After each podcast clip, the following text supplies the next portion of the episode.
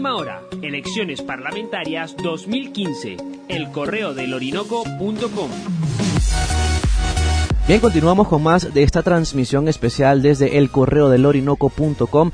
Nos sigue llegando más información desde la capital venezolana, en donde otro de nuestros compañeros está enviándonos eh, cómo ha transcurrido esta jornada electoral. Hola, Dispert. Mm, zonas cerca de aquí del centro también este, nos llegan aquí mensajes en la cola que han llegado colectivos y motorizados a amedrentar eh, pero como siempre llegan en, grupos grandes, así como llegan se van y bueno, eh, también o sea, nos han contado aquí la gente en el centro de votación que han, están haciendo campaña electoral en, varios puntos a las afueras del centro de votación. Aquí en el centro de votación del Paraíso no, no hay nada de eso, pero sí el proceso está lentísimo y la cola se sigue sumando y es larga.